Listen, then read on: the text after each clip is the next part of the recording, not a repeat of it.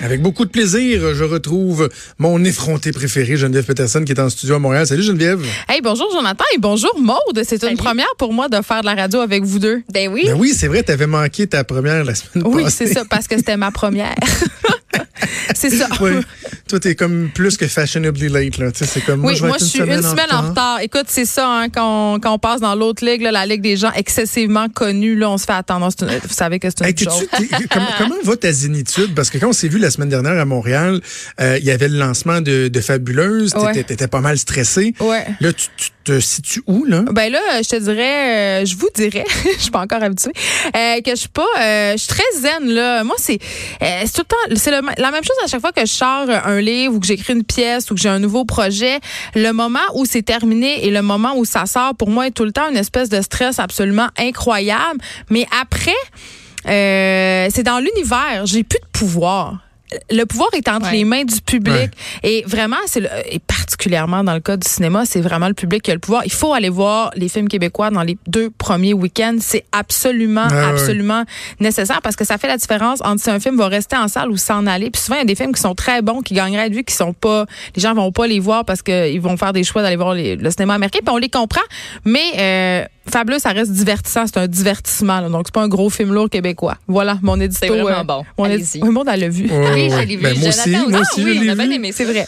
Ben on avait bon. parlé en studio. Tu vois comment t'étais paquet de neige? Je t'ai Oui. reçu en Ben, studio écoute, avec... euh, euh, hein? J'ai pas beaucoup de souvenirs de ma semaine passée. Honnêtement, je vais vous avouer ça.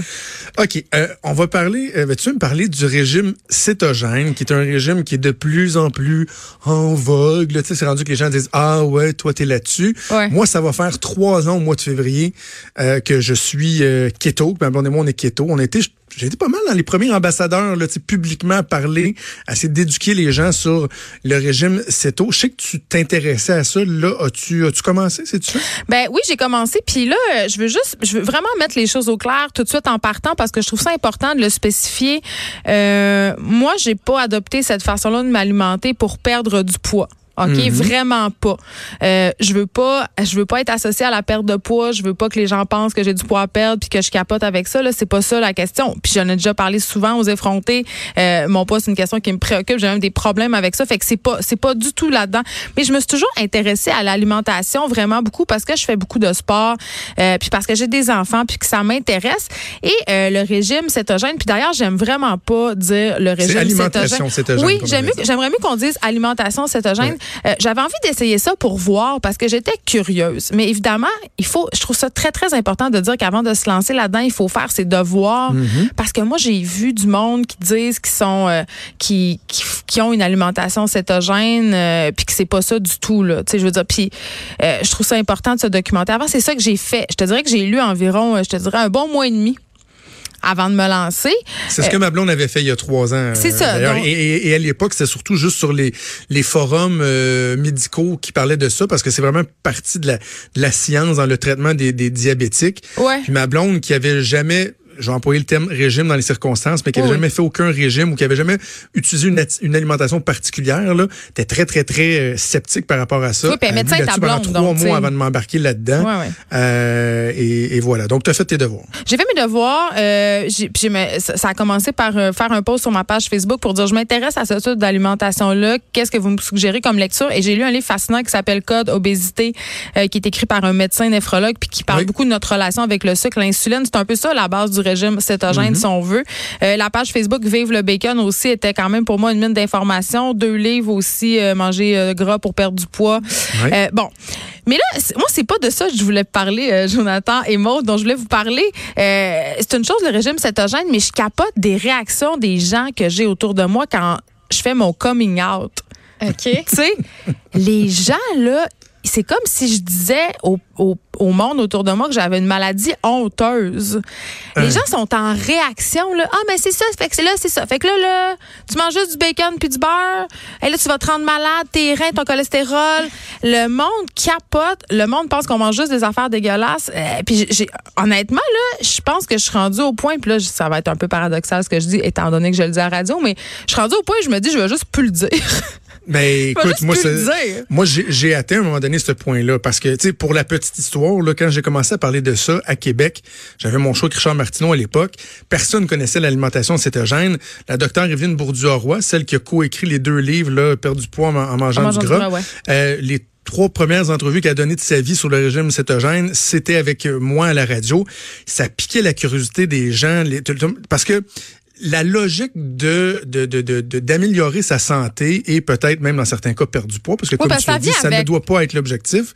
Euh, les gens disent ben on ça se peut pas. Ouais on manger du gras puis perdre du poids ou être en meilleure santé c'est illogique. Mais la réponse c'est que scientifiquement c'est tout à fait logique parce que notre corps est pas fait pour absorber autant autant de sucre. Fait que cette espèce de pédagogie là, là moi pendant plusieurs mois là, c'était rendu, j'avais un fanbase, là, des auditeurs qui embarquaient là-dessus, qui me tenaient au courant, là, tous les jours de leur, comme de leur progrès. Qui, oui, oui. Ben, moi, nous autres, ils appelaient ça la secte du bacon. Non, moi, j'avais pas radio, dedans. ils ça la secte du bacon. Parce que là, moi, je suis pas dans votre gang, OK? Là, vous deux, vous avez ce type d'alimentation-là, puis moi, dans ma tête, c'est vraiment flou, parce que tout le monde a l'air de dire une chose et son contraire, puis est-ce qu'on peut juste clarifier c'est quoi ça? Qu'est-ce que, mettons, là, dans une journée typique, là, tu te lèves, tu déjeunes, tu manges quoi, tu dînes quoi, tu Attends, il y a tellement de possibilités, Maud, mais genre, pour vraiment simplifier ça, pour que les gens comprennent, là, disons simplement, on jase. Là. Au départ, tu évacues tous les aliments, tous les aliments qui contiennent du sucre, ça c'est la base. Là. Un et du, un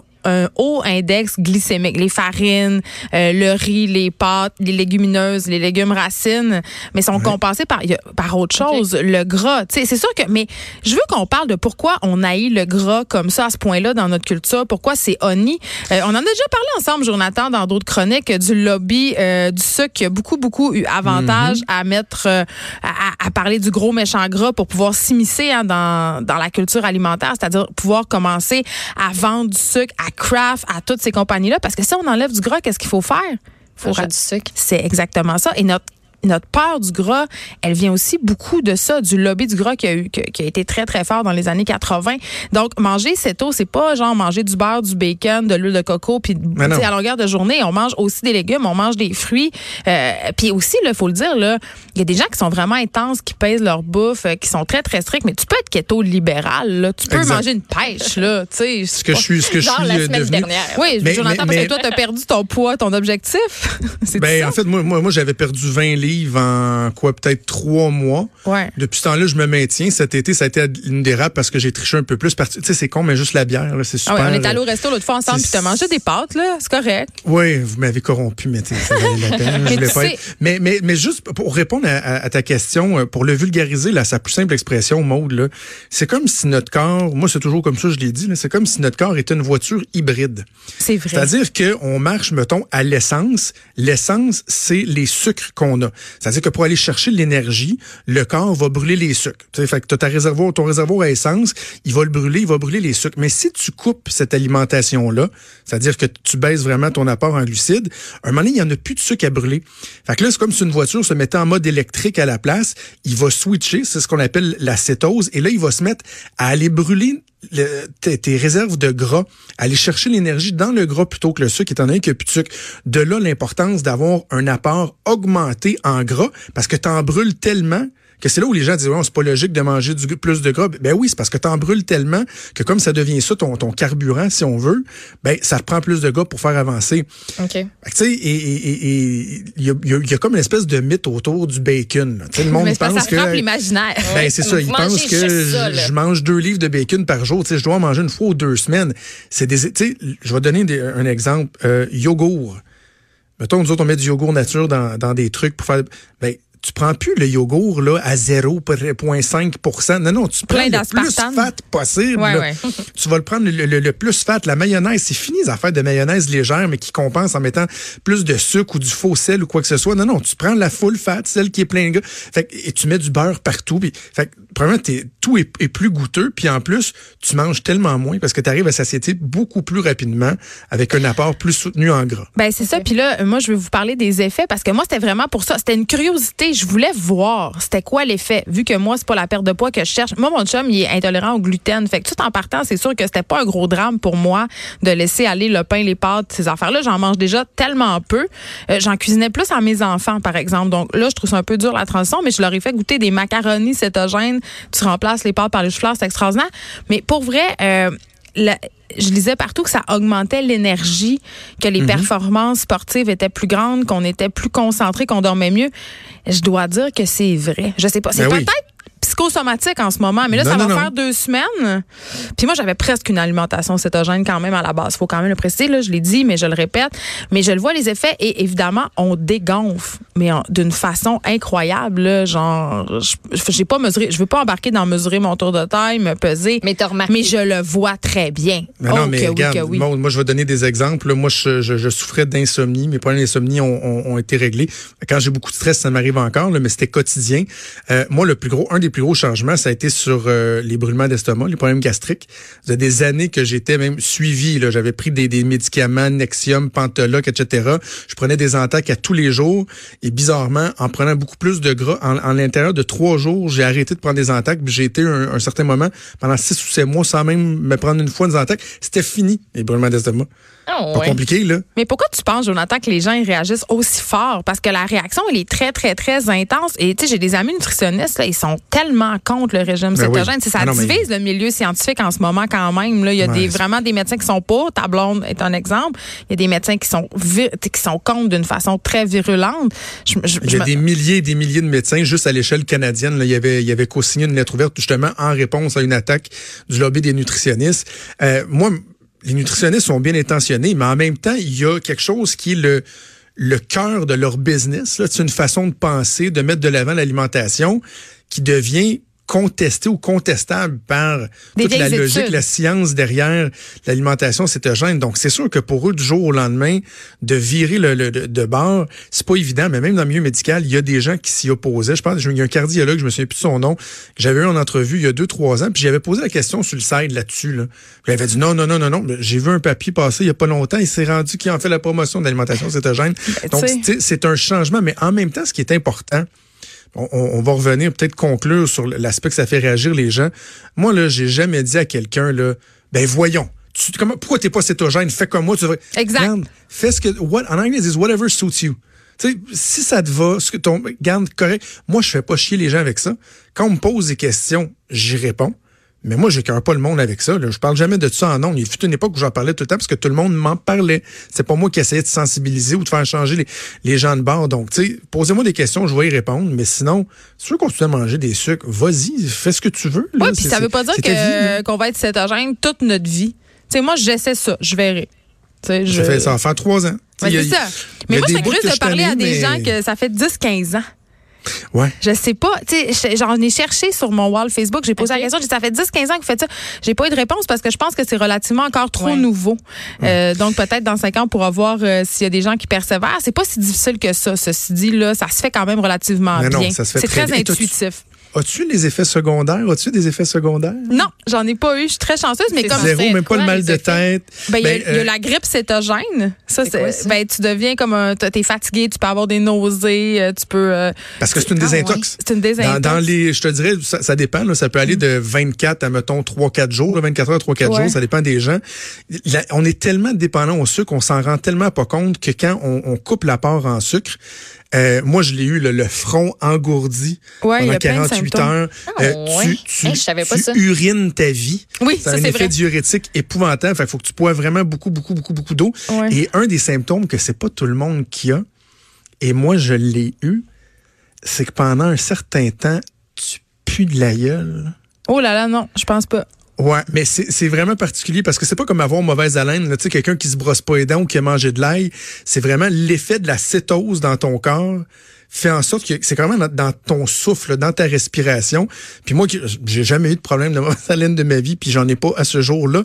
Mais il y a eu une période de quoi, je pense, un mois, là, où je voulais tout avoir un petit bonbon dans la bouche, une gomme, puis il n'y a pas personne qui me disait que j'étais problématique. Mais tu le pense, Parce que j'étais trop conscient. Mais je le sentais et je disais, je parlais au docteur Bourdieu-Roy, puis je disais, hey, quand est-ce que ça finit, cette affaire-là? Là?